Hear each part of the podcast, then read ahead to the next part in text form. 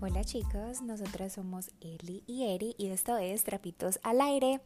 En el día de hoy me encuentro solita, ya que mi Eli está un poco enferma, ya lleva varios días con sinusitis y la voz la tiene malita, entonces este episodio lo voy a grabar solita, el intro, pero más adelante voy a traer la súper invitada que tenemos para hablar de un tema que a todos nos va a hacer muy feliz. Entonces, bueno, más adelante la voy a traer, pero por ahora solamente quería darle la bienvenida a los nuevos oyentes que tenemos, decirle hola de nuevo a los que ya nos llevan escuchando por casi, no sé, ocho meses. Ya llevamos mucho, mucho tiempo con este podcast. No puedo creer que ya mayo, creo que fue en junio, junio o mayo va a ser un año de estar con Trapitos al Aire y quería hacerles como una pequeña descripción de lo que hacemos acá si son nuevos oyentes. Entonces, Eliana y yo somos primas y usualmente al principio hablamos de nuestras vidas porque queremos que ustedes se sientan muy identificados con nosotras y queremos tener un diario para nuestra vida. Entonces, este podcast nos da esa oportunidad Aparte de eso, hablamos de temas de los cuales eh, nos interesan demasiado y creemos que puede traer el empoderamiento a las personas que nos escuchan, a todos ustedes. Eh, podemos aprender algo juntas, investigamos, traemos invitados que son expertos o que tienen una opinión fuerte del tema eh, e interesante. nuestra misión es simplemente agregarle algo positivo al universo, dar un mensaje positivo, un mensaje de apoyo y, traer temas interesantes. Hablamos de relaciones, de la sexualidad, hablamos de entretenimiento, de emprendimiento y como por ejemplo el día de hoy vamos a hablar de la felicidad. Entonces es en sí un, podcast donde literal sacamos los trapitos al aire, destacamos cada semana una mujer, en estos momentos son mujeres famosas, mujeres reconocidas que merecen toda la atención del mundo, entonces eh, cada episodio destacamos a una de ellas, leemos un poco de su bibliografía, decimos del por qué la admiramos. Y también tratamos de que ustedes se motiven a seguir leyendo de esa persona y motivarse porque realmente la mejor forma de sentirse identificado en una persona es saber su pasado y su presente, saber qué hicieron para ser lo que ahora son, para encontrarse en la posición en la que se encuentra, si sufrieron, cómo sufrieron o cómo rompieron esa adversidad y salieron adelante. Entonces, como nos interesa a nosotros, esperamos que ustedes también, estas bibliografías o estas mujeres a destacar, realmente lo hacemos, nos apasiona porque nos encanta destacar personas o mujeres realmente que han hecho demasiado por el mundo y a pesar de, de ser mujer en tiempos tan difíciles como fueron especialmente en el pasado, sacaron adelante todo su potencial. Entonces, bueno, esperemos que les guste. Eso es como más o menos lo que hacemos en el podcast. Traemos invitados de como de toda clase de culturas, de su pasado, de estudios, de todo. Y eso es como en sí resumido lo que nosotros hacemos acá. Es pasarla bueno, es reírnos, es simplemente tener un momento para para desahogarnos y para darnos cuenta de que no estamos solos, de que hay personas pasando por las mismas, mismas situaciones y que todos podemos aprender de todos. Así que espero que sigan disfrutando de nuestro podcast y ya voy a traer a la mitad. Bueno, y ya estamos con nuestra invitada especial. El día de hoy tenemos a Perla Manuela Gómez Marín, mujer colombiana nacida en la ciudad de la Eterna Primavera. Después de graduarse en negocios internacionales en Colombia, vivió seis meses en India para hacer su práctica, lugar donde encuentra no solo el amor de esta extraordinaria cultura, sino también el amor de su vida. Actualmente vive en Dinamarca, Copenhague, a lo que llama ciudad del eterno invierno. En este nuevo país y después de muchos aprendizajes, los cuales hablaremos durante el podcast, está estudiando la carrera que realmente mueve todo su ser, gastronomía. Le damos la bienvenida a mi mejor amiga, Perla Manuela. Hola, Perles. Muy bienvenida a Trapitos al Aire. Hola, muchas gracias por tenerme en tu podcast. Eh, muy contenta de que me tengas aquí. ¿Cómo va todo? Muy bien, todo va súper bien. Un poquito triste porque Eliana no nos va a poder acompañar, pero, pero bueno, acá estamos las dos y me vas a hacer compañía. Por lo menos no voy a estar sola yo hablando como loca. no sería tan divertido. No, no, no. Imagínate vos preguntándote a vos misma. ¿Qué te contestaría? ¿Cómo ha sido tu vida? Pues mi día ha sido maravilloso. Ah, maravilloso porque, ah, maravilloso porque, no, hoy está nevando impresionante. ¿Cómo está el clima allá en Dinamarca? Acá está nevando muchísimo. Se ve tan bonito mm. desde la ventana. Acá estamos como a como a 3, 5 grados más o menos, no está nevando. No está Eh, hace- no, hace dos semanas sí nevó, pero ahora no. Además que acá tampoco es que, que pase mucho eso. Acá A sí. ver, el 2018, me acuerdo como en enero de 2018, eh, nevó muchísimo, muchísimo, que ese mismo año también tuvimos un verano de locos, genial. Entonces, no sé, me da un poco de miedo cuando no cae nieve. Ajá. ¿Cuánto llevas ya en Dinamarca? Ya este año voy a ajustar cinco años en abril. La mitad de una década, Ya, ya, Wow. ya. Ya eres una danés, prácticamente. No, No. todavía me falta. Todavía me falta. Pero me, bueno, faltan los, me faltan los ojos azules y la altura, nada más. el pelo rubio, todo. Pero bueno, cuéntanos de todas formas. Yo sé cómo llegaste a Dinamarca, obviamente, pero cuéntanos. ah, Yo, yo hablé más o menos en el intro, pero cuéntanos de esa historia tan maravillosa. ¿Cómo llegaste a Dinamarca? Así, Bueno, una- no. Yo sé que es una historia larguísima y Es hermosa, una pero historia como... larguísima porque, eh, porque el viaje empieza en India. O sea, yo empecé, nosotras siempre tuvimos ese sueño de salir del país. Me sí, acuerdo que siempre hablábamos de ese tema en la universidad y las dos éramos siempre pensando, sí, sí, sí, ¿qué vamos a hacer? Por eso estudiamos y- negocios internacionales. Exacto, y es muy chistoso porque tenemos, tenemos digamos, eh, historias muy similares. Total. Para la, para la época en que estaba en la universidad, planeé muchísimo irme del país y empecé con la idea de que me quería ir de au pair, lo de au pair no funcionó, y de repente aparece esta organización llamada AS, que era una organización, una organización sectaria, no mentira, pero una organización que se, se encargaba de enviar eh, trainees a otros países y me involucré mucho en el tema y empecé a aplicar para irme a un país cualquiera, o sea, en realidad yo no tenía como, ay, tiene que ser este país. Eh, primero apliqué y me acuerdo que en esa época hubo un país que me aceptó, que fue Argentina, estuve súper contenta, no, me voy para Argentina, no sé qué. Y a la semana me llaman y me cancelan y me dicen que no y que no sé qué. Yo, ah, ok, perfecto, no pasa. nada. Estaba un poco desanimada y a los días eh, me aparece una aplicación de India. Y yo, India, para irme a la India. Oh my God. Me acuerdo que, que en esa época yo todavía estaba en contacto con una amiga del, del colegio y salí con ella ese día y le conté, mira, no, me salió esta práctica para la India, no sé qué, me dice, Perly, no, qué horror, te vas a ir a la India, vos acá como estás de cómoda, tu vida, no sé qué, y yo tenés toda la razón, me voy a ir. Me dice, no, pero es que eso no es lo que te estoy diciendo, y yo, no, no, tenés toda la razón, o sea, yo acá estoy súper cómoda. Y yo lo que necesito es un cambio, de verdad, yo necesito salir de este de, de mi zona de confort. Me fui a India, bueno, fue una locura, eso ya eso ya eso, eso es otro podcast donde Eso es otro la historia. Sí, sí, sí. Sí, la verdad. Eh, pero bueno, me fui a India, allí hice mi práctica, conocí al que hoy en día es mi esposo, eh, nos conocimos allí, yo no sabía si íbamos a seguir en contacto, ¿no? Yo me fui, pero él me siguió llamando, me acuerdo que cuando yo me iba a ir me dejó una carta súper linda, después de cuatro meses de yo ya haber llegado a Colombia, él me escribe y me dice, voy para Colombia a visitarte, yo, ¿what?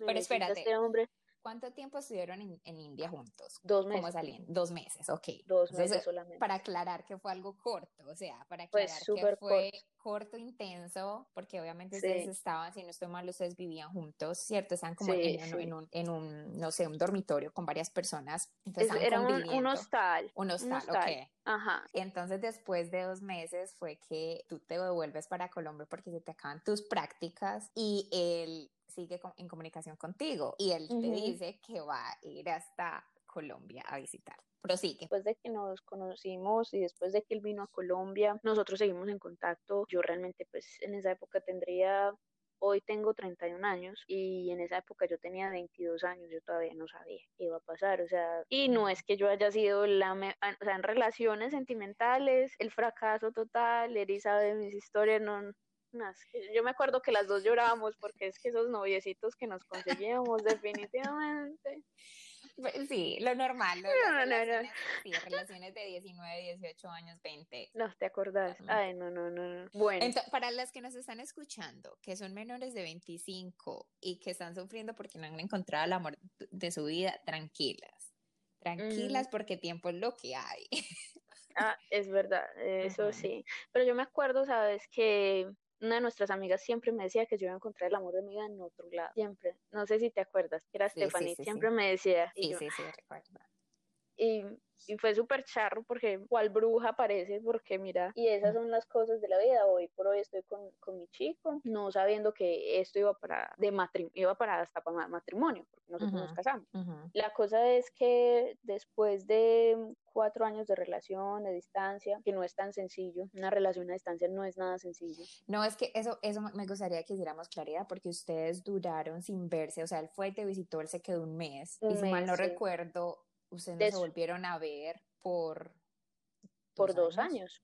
Por dos años. Mantuvieron una relación como ya en este nuevo milenio, que es una relación por mensajes de texto, por videollamadas. Eh, y, y, luego, después de dos años, ¿qué fue lo que pasó? Después de dos años, eh, bueno, yo empecé, yo seguí mi vida normal en Colombia, estudiando, terminando cosas, empezando a buscar empleo, empecé a trabajar en una empresa y siempre me decía, bueno, ¿tú cuándo vas a venir? ¿Cuándo vas a venir? Y yo no, esperemos, eh, ya, había el, ya, ya había un run run de que iban a, a quitar la visa Schengen para Europa dije yo, no, pues si quiten la visa Schengen, me ahorro todo el proceso de documentación, porque yo detesto hacer papeles, o sea, para mí eso es lo peor, como la pereza que tenía más que todo, yo, no, qué pereza.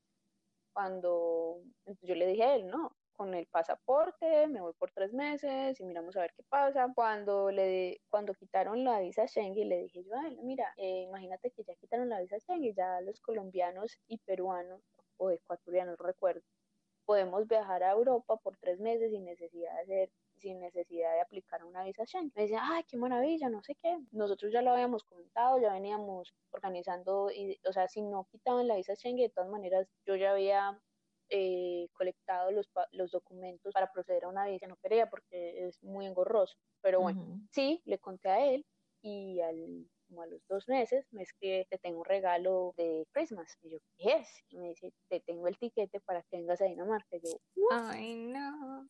¿Qué? Y yo era, porque yo era, mm, tengo que ahorrar, tengo que ahorrar, porque tengo que comprar el tiquete.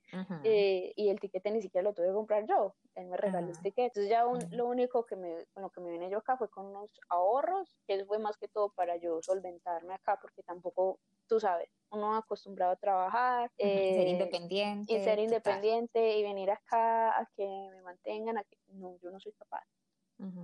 Bueno, me vine, me vine para acá de todas maneras, renuncié a mi trabajo, o sea... Tomaste un riesgo, tomaste tomé un, riesgo, porque ni siquiera sabías si te ibas a quedar o no, simplemente, ok, voy a, digámoslo entre comillas, y nosotros habíamos, nosotros tenemos un, un, episodio acerca de sacrificios entre comillas que uno hace por el amor, ¿cierto? Que al final no son sacrificios. Ajá, que no son sacrificios, simplemente son cosas que uno hace porque cree en el amor, cree que, que puede pasar y que es, es viable, ¿cierto? Entonces yo lo hice por Dani, digámoslo así, él lo hizo por mí y tú lo hiciste, los dos lo hicieron, tú y él lo hicieron, él también creyó en ti, él también sacrificó el, el traer a una persona a su país, ¿cierto? Porque tú eras su responsabilidad y tú dejaste tu trabajo por, por ir y probar y mirar a ver qué pasaba. Bueno, ¿qué pasó después de esos tres meses? Bueno, yo me yo y es que me encanta tu historia. Ajá. yo renuncié, todo el mundo en mi trabajo como, what, vas a renunciar a tu trabajo y te vas a ir. Un pero, hombre, pero espera, y todo el mundo me preguntaba, pero espera, ¿estás segura? ¿Tú te vas a ir a casar? O todo el mundo me decía, porque es eh, muy chistoso porque me también compró apartamento. Yo me iba a ir ah. para Dinamarca y compró apartamento. Entonces todo el mundo, ah, no, no, no. Si ese, si ese hombre compró apartamento es porque le va a proponer. Le va a proponer. Y yo, ay, tampoco. O sea, y tampoco quería yo sonar como, ay, no, no, me voy a casar. No quería yo sonar como, tú sabes, porque yo siempre fui la del, ay, no me voy a ok, bueno, en todo caso. Ah, bueno, qué pena, voy a hacer ahí una pausa. Yo quiero que las personas que están escuchando esto, si van a hacer algo así, realmente tienen que conocer la persona. O sea, esto no es algo que Perla, este hombre ya no lo conoció tres días y ya el, niño, el chico le dijo, múdate para acá y ya se mudó porque creía en el amor y creía que existía, no.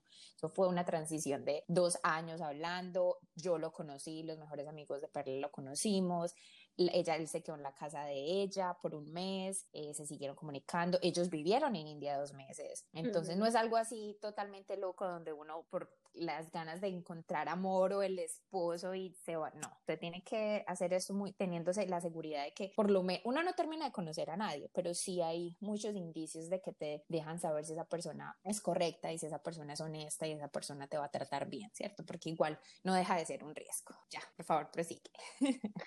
Es verdad, o sea, no fue una relación de la noche a la mañana, como todas las relaciones eh, a distancia, muchas veces hubo dudas, muchas veces, ¿a dónde va? ¿Qué, qué va a pasar? Y finalmente eh, fue él quien determinó esto va a pasar, o sea, él es un hombre de armas tomar prácticamente dijo yo esta mujer no la voy a dejar ir. Para mí eso fue genial porque yo había pasado por relaciones donde nadie había hecho algo por mí así de arriesgado, así de bonito y eso me mostró muchísimas cosas.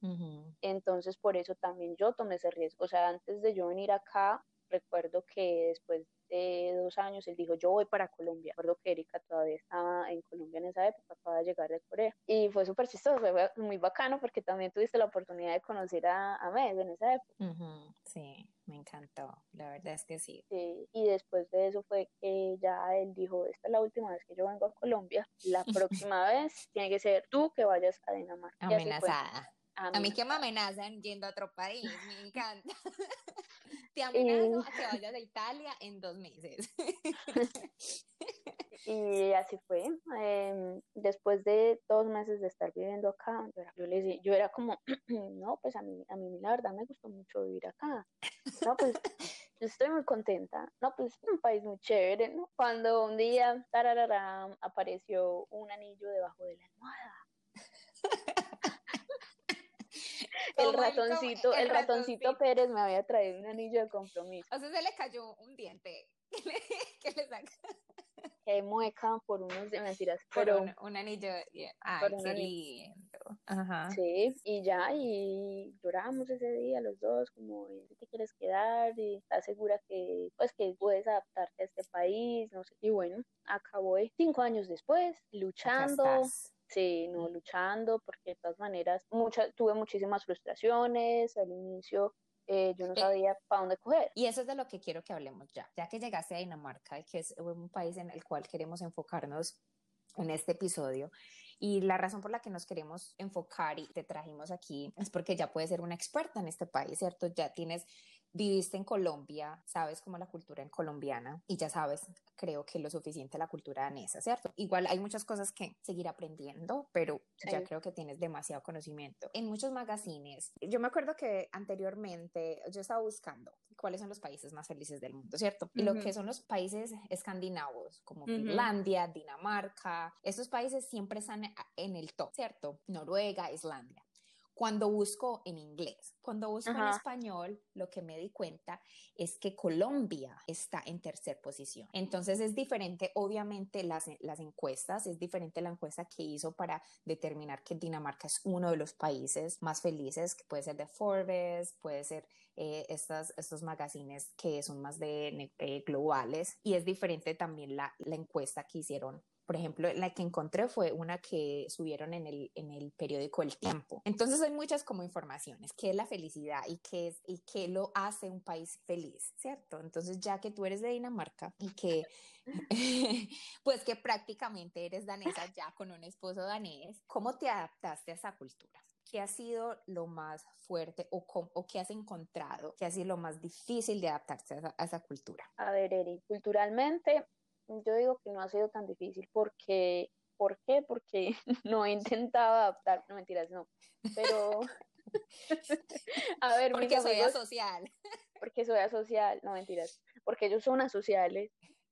No, a ver, yo me he adaptado súper bien a la cultura de ellos dentro de la familia de mi esposo. No mentiras, a ver, estoy estudiando en la escuela y me llevo muy bien con mis compañeros. Es verdad, no me, no me acordaba porque yo, iba, yo ya iba a decir, yo no tengo amistades danesas y todos mis compañeros son daneses, yo solamente estudio con daneses, yo soy la única colombianita, chipchombianita, súper bien. Muchas personas siempre me dicen, pero es que eh, tú sabes, todo el mundo es súper racista y no sé qué, y el cuento, debe haberlo, porque no quiero excluir quienes se han sentido eh, afectados por X o Y motivo y que sienten que hay una exclusión, pero no ha sido mi caso. Yo no me he sentido excluida, la verdad que yo he sentido que ha sido por el contrario. O sea, la gente es, ay, de Colombia, yo nunca había conocido a alguien de Colombia, ¿qué nota? Eh, y dicen que nota.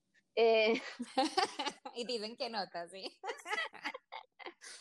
ah, qué bien pero, pero no falta con el comentario súper bueno. Yo estuve en Colombia, me pareció genial la comida, la gente, clima. Culturalmente la gente es súper respetuosa, nadie se mete en tu vida. Si vos dejas, o sea, el danés es muy de, de tiempo, porque el danés tiene amigos desde la infancia. O sea, ellos entran a, a, la escuelita que se llama Bogestu y luego el Bauneheon y luego y todo, y todo ese proceso es junto a su amiguito, por toda la eternidad. Entonces es por eso que para ellos generar nuevas amistades es súper difícil. Y cuando ellos lo hacen es porque pasó ya un determinado tiempo. O sea, no es que de la noche a la mañana nosotros somos súper amiguis, sino no, nosotros somos parceros de irnos a tomar una cerveza, nos reímos, lloramos, bebemos, que me ha pasado en la escuela, pero hasta ahí ya nosotros no seguimos chateando, vamos a salir, no. Y más que todo tengo amistades de acá, eh, amistades colombianas. He conocido gente maravillosa, colombiana y, y españoles y brasileños. Y son, son quienes hoy son mis amistades. Eh, lo más difícil de adaptarse acá no es la cultura para mí, sino más bien el clima. El frío me parece tenaz y más que el frío, la oscuridad. Porque, mm, porque sí, porque yo considero que para mí la luz lo es todo, o sea, yo no soy capaz de vivir en la oscuridad, me, me aterra, me molesta. En, invierno, en invierno, ¿a qué horas empieza a oscurecer y a qué hora sale el sol? Bueno, ahora, eh, ahora está un poco más claro porque pues obviamente ya está terminando la temporada de invierno, ¿cierto? Entre comillas, pero en diciembre normalmente a las 4 de la tarde ya está oscuro. Mm yo diría que tipo tres y media de la, de la tarde es tres y media de la noche ya.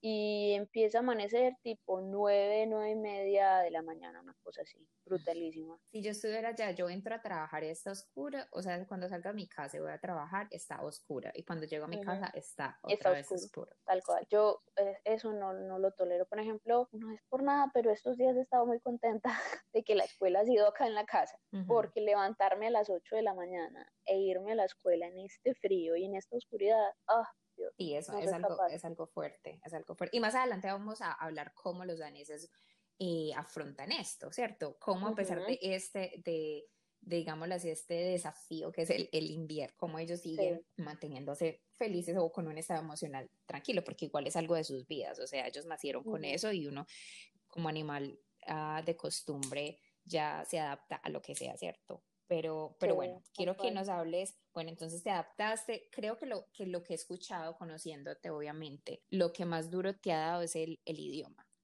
Eh, ¿Por qué? No el hecho de aprenderlo, es el hecho de lo que tan importante que es. Yo llegué a, yo fui afortunada de llegar a un país donde el idioma principal es el inglés y es un idioma súper conocido, ¿cierto? Es un idioma que yo lo he visto desde la escuela, la universidad, obviamente no lo, no lo había perfeccionado, pero me podía defender. Tú llegaste a un país donde todo era diferente, o sea, tanto los símbolos como la pronunciación, como todo era diferente y las palabras. Entonces creo que eso ha sido uno de los de los desafíos incluso más grandes y que ahora estás viendo en tu, en tu propia carrera de gastronomía que es totalmente en danés. Tal cual, a ver, no sé si fue un súper reto, si fue, a ver, no mentiras, a ver, si hubo momentos de frustración, claro que sí, pero yo creo que los momentos de frustración en realidad los tuve cuando quise aplicar acá a una universidad yo con eso quiero ser muy abierta y yo apliqué acá a varias universidades, apliqué, eh, de hecho fue en el área logística que a mí siempre me llamó la atención, o sea, si hubo algo que a mí me llamó la atención de negocios internacionales fue simplemente la parte internacional y logística nomás. Y eh, apliqué y me presenté al examen. Primero tengo que pasar un examen en inglés y tengo que sacar un, puntaje de 6.5 para IELTS. Y siempre que aplicaba al bendito test, sacaba 6. Y era como esta frustración. Y yo era, pero ¿por qué? O sea, no importaba, o sea, estudiaba por un lado, ya, ya, ya no me, ya el mismo puntaje no lo tenía en el escrito, ya no lo tenía en el, en el reading, o ya no lo tenía en el writing, con speaking, y yo, pero, o sea, hubo por ahí dos exámenes o tres exámenes donde mi puntaje de speaking fue super high. como súper, no, yo, me creía la más hablando en inglés. Y empecé a estudiar danés y bajó el promedio de inglés. Entonces fue una locura. Yo dije, bueno, tengo que hacer algo. Y me empecé a enfocar en el danés, que también fue un súper reto. Pero dije, mira, voy a enfocarme en el danés y voy a mirar a ver qué otras alternativas tengo. Quise mirar la oportunidad de estudiar algo en logística acá, que era como una especie de, de especialización, valga la redundancia. Y después de tanto molestar e intentar, dije, no quiero estudiar gastronomía, yo, ¿por qué estoy intentando algo que no me hace feliz? Quiero hacer algo, por primera vez en mi vida, quiero salirme de la norma, del molde y quiero estudiar algo que a mí realmente me llene. Y empecé con el cuento de gastronomía, empecé a meterle candela al danés, porque el danés, o sea, para mí no es un idioma tan sencillo que Habrá quienes piensen que es súper sencillo, para mí no lo es. Y nada, ahí vamos, estudiando en danés ahora, Mm, lo que más me gusta y quizás por eso también he mejorado un poco más mi danés y quizás por eso pues le he sacado tanto gusto porque me toca doblemente estudiar, o sea, para quienes están conmigo en el curso que son daneses, pues es mucho más sencillo entender todo, para mí es vuelva y pregunte, para mí es vuelva y lea, para mí es vuelva y haga, entonces, no sé, pero lo disfruto muchísimo. Y me gustaría darle crédito al país porque lo que tengo entendido es que tú no pagas por la carrera, a ti te pagan por estudiar. Entonces ahí empieza el bienestar y lo importante que la influencia que tiene el gobierno, los taxes que obviamente la, eh, las personas eh, pagan y cómo son manejados estos, estos impuestos, ¿cierto? Porque esa parte de bienestar, esa, esa oportunidad de, estudiar, aparte de que te paguen, es magnífico. O sea, sí hay muchos, muchos desafíos, pero esto Cuéntanos. Es verdad. Es verdad que también cuando empecé a estudiar danés no tuve que pagar un solo peso, porque mm, al yo llegar acá y estar casada con un danés, pues yo tengo los, menos los mismos beneficios que un danés. Soy ciudadana danesa prácticamente, aún no lo soy, toma tiempo, pero tengo exactamente los mismos beneficios y sí, o sea, ahorita estoy estudiando eh, mi carrera y en vez de yo tener que pagar, ellos me dan eh, soporte económico mensualmente, que es tú puedes vivir súper bien acá si eres organizado con tu dinero. O sea, yo trabajo también los fines de semana porque obviamente yo tengo ya una casa con mi chico y tenemos que pagar eh, deudas eh, juntos, proyectos juntos, o sea, un montón de cosas juntos. Pero ya eso es otro cuento. Si tú eres estudiante joven acá y te y el gobierno te da un subsidio, por ejemplo, de vivienda, que tienes derecho a un subsidio de vivienda por ser joven y porque eres estudiante, y las eh, más el, apoyo económico, puedes vivir perfectamente. Y hay soporte económico para, para cualquier tipo de carrera. O sea, es, genial. Y sí, tienes eh, mucha razón con lo que dices esto del bienestar. Ese es el aporte a lo que hablamos de esa felicidad que hablan que hay acá en Dinamarca que se ha ganado varios premios, no, no, no, no recuerdo qué año fue, pero básicamente es eso, es simplemente el bienestar. No significa como, ay, es que son los más felices, los más risueños. No, tú acabas de sonreír un danés en verano. verano. pero, pero si vamos a hablar de realidad y bienestar, que podría ser ese complemento, ese balance a la satisfacción o, o el hecho de simplemente decir, yo mañana no me acuesto con la barriga vacía, por decirlo así, ¿cierto? Porque todos tienen pancito debajo del brazo, la verdad. Trabajo, si no hay trabajo, pues entonces el gobierno tiene un, subsidio para esa persona con el que puede vivir muy bien, educación gratuita, tú no, si tienes hijos eh, teenagers, por ejemplo, tú no tienes que pensar, ay, es que ya va a salir del colegio y tengo que tener el ahorro para la universidad, no, va a tener universidad, va a tener soporte económico, se puede ir a vivir solo si quiere y acá de hecho los jóvenes se van a vivir desde los 16, 18 años solos, o sea, ya de los papás tranquilos. Eh, ellos mismos se mantienen, el gobierno colabora y usted muy tranquilamente sigue viviendo su vida con su pareja ya, con los hijos afuera de la casa.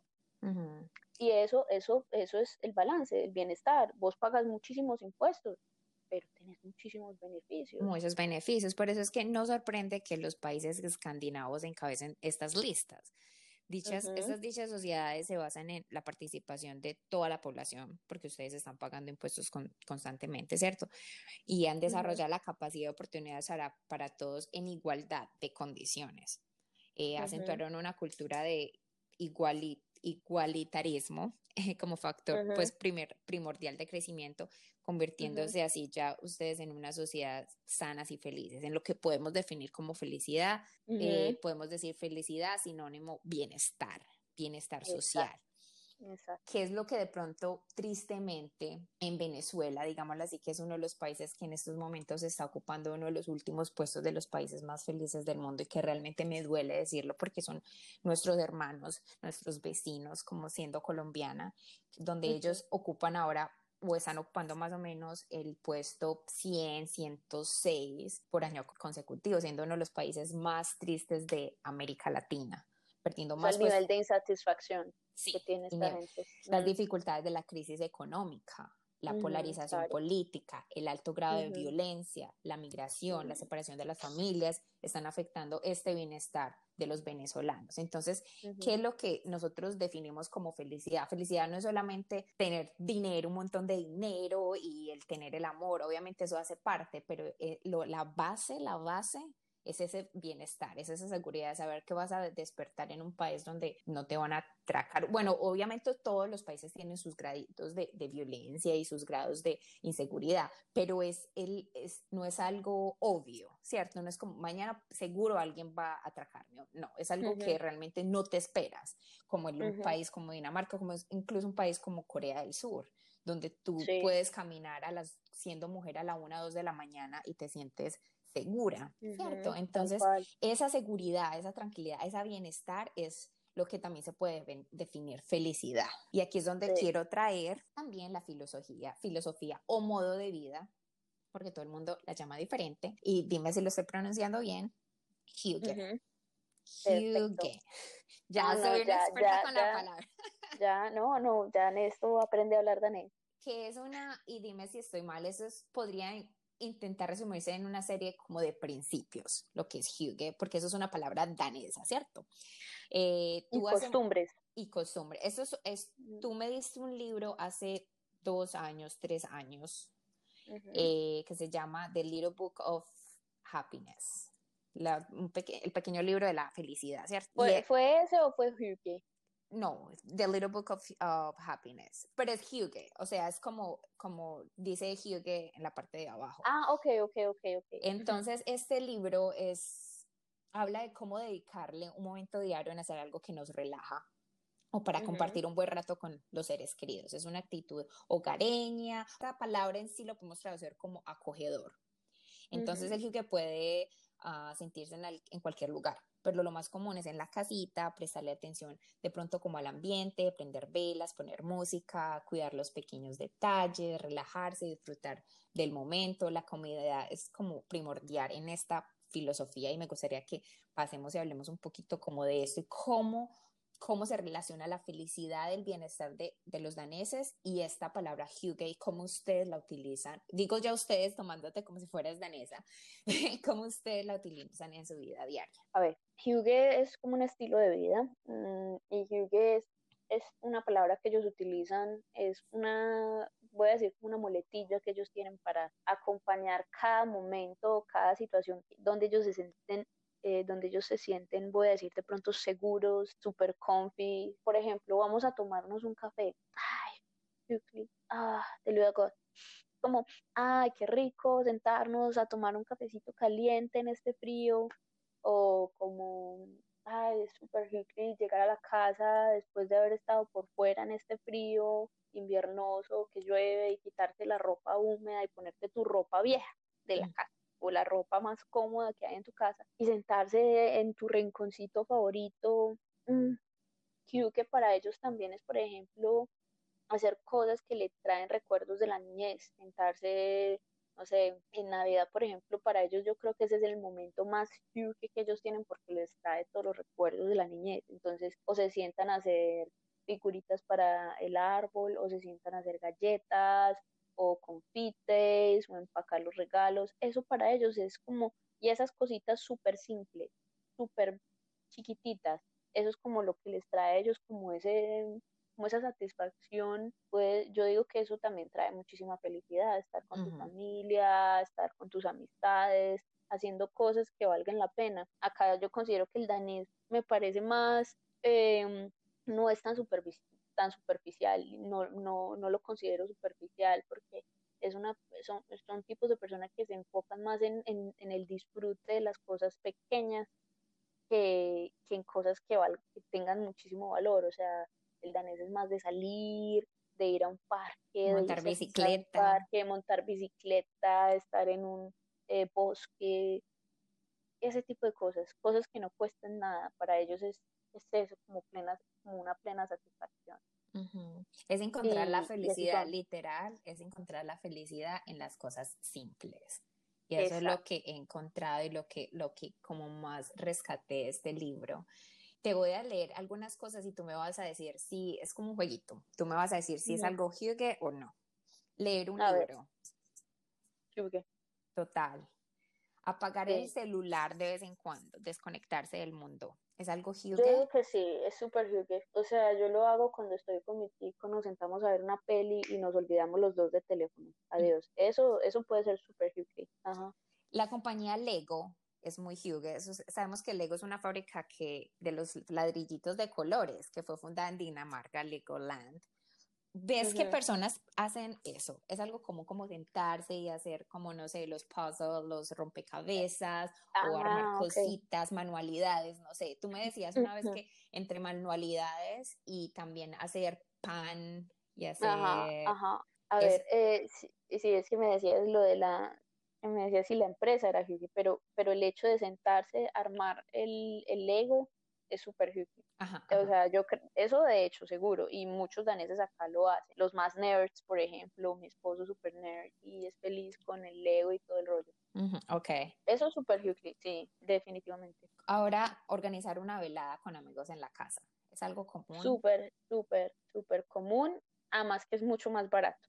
Ajá salir a comer y salir a beber acá en Copenhague es súper costoso. Entonces, un momento para pasarla súper chévere con los amigos puede ser simplemente reunirse en la casa de alguno de, de nuestros amigos y, y eso es súper es súper común. Porque el hogar es un lugar importante para ustedes. Es un lugar importante. O sea, el hogar ustedes lo tienen acomodado y el ambiente que tienen en su hogar es algo que los hace sentir felices. Por ende, las personas que ustedes aman los quieren traer, a, les quieren llevar a ese lugar que los hace a ustedes felices y compartir esa felicidad. Ya lo habías mencionado, pero sí como una bebida caliente, obviamente especialmente en estos climas de invierno, tener que un chocolatico caliente, un tecito, un cafecito, creo que es, es algo como literal, tú decías que es algo súper huge. me, me, respondí mi, mi, pregunta. Salir a pasear, decías que lo de montar bicicleta, yo siempre que te llamo, cuando en verano, siempre vas a montar bicicleta, no utilices ni siquiera casi que el tren, los, los transportes, los buses, porque es la facilidad de montar bicicleta, ¿verdad? Sí, pero más que utilizar la bicicleta porque sea huge, yo creo que es más dónde voy, a los lugares donde, donde me lleva la bici, ¿cierto? Que si me voy, por ejemplo, por todo Copenhague es súper, ah, como ver esos edificios viejos y que son súper lindos y que están en perfecto estado y que eh, la ciudad es súper linda y que te perdés del encanto de la ciudad o los lugares nuevos también que están súper organizados y rodeados de mar y que todo el mundo es súper contento y en los dexitos de madera súper chévere, todo el mundo eh, se reúne y todo el mundo se trae su cesta con cositas. O sea, no es que la gente va a comprar, no, la gente se trae sus buenos eh, sándwiches con el juguito y se sienta, o sea, todo el mundo. Exacto, la gente es muy de picnic, muy de disfrutar esas cositas pequeñas. Y, y, voy a, y voy a decir la última que diría dormir, como tener una sabanita, creo que el libro menciona mucho como una sábana como calientica, como cómoda y, dormir y ese rodeado de velitas o lucecitas como luces eh, suaves, muy, muy suaves que como que te que, generen ese, ese estado como de comodidad, como bohemio, como romántico, como tranquilo.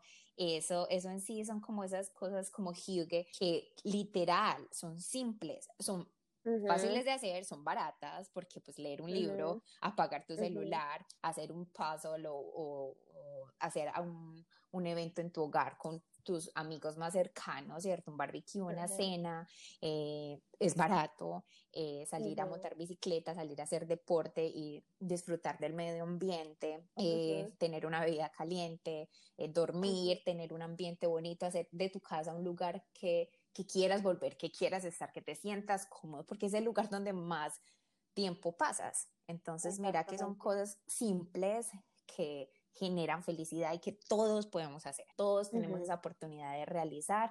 Simplemente toca como, como abrir nuestra mente y ver esa felicidad en la simplicidad porque es donde realmente está. Obviamente hay muchas cosas que nos hacen felices. Viajar es costoso, obviamente, y también nos hace muy felices, pero, pero hay otras cosas que, que, pueden, que pueden tener ese significado y que nos pueden dar lo que al final todo el mundo está buscando, la felicidad, porque por eso es que trabajamos y por eso es que hacemos todo lo que hacemos. Eh, hay muchas filosofías que se, y me gustaría más adelante con Eliana, pues desarrollar estas filosofías o estos modos de vida de porque no solo está como Hugo o no solamente está esa filosofía danesa, pero está, por ejemplo, la de Maricondo, la del Feng Shui, eh, todas esas cosas que es como eh, tener un ambiente bonito en tu hogar o, como el organizar y el decorar te hace feliz. Ustedes también manejan eso mucho allá en Dinamarca.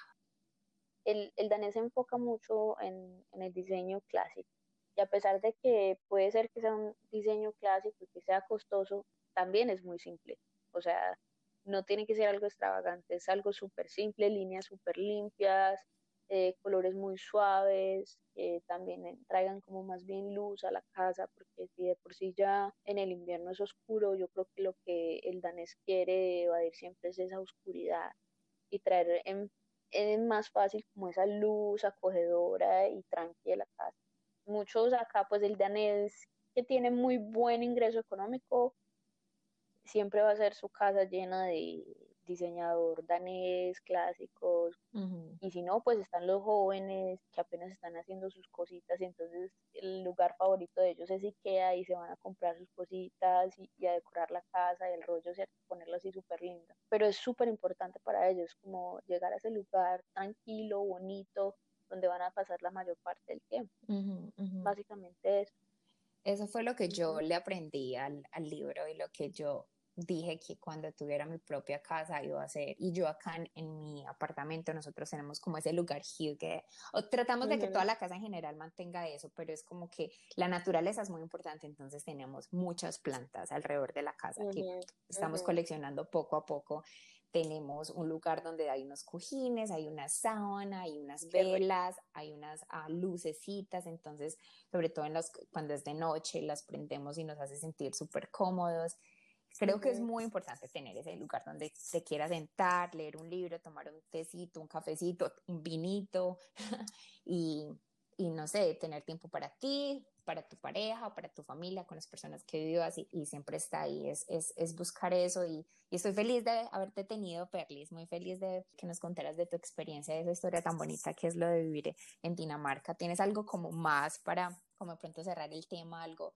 Algo, no sé, que quieras destacar de, de, de, este país o de tu experiencia o no sé, lo que quieras. Por el momento, pues, lo que podría decir, no, estoy muy contenta de que ahorita, pues, eh, me estoy adaptando, de que, o sea, es un proceso súper largo vivir en otro país, que no son cosas que pasan simplemente de la noche a la mañana, que todo toma tiempo, que estoy súper contenta de poder estar estudiando ahora lo que, lo que más me gusta, que que ahora ya estoy súper, eh, ahora mi danés es muchísimo mejor. Mi español no tan bueno últimamente, mi inglés últimamente no tan bueno, pero ahí vamos. Yo, creo que es un proceso de todo, es como que revolver tanto idioma juntos. Uno no termina hablando perfecto ninguno. No, no, no, definitivamente no, por supuesto que no.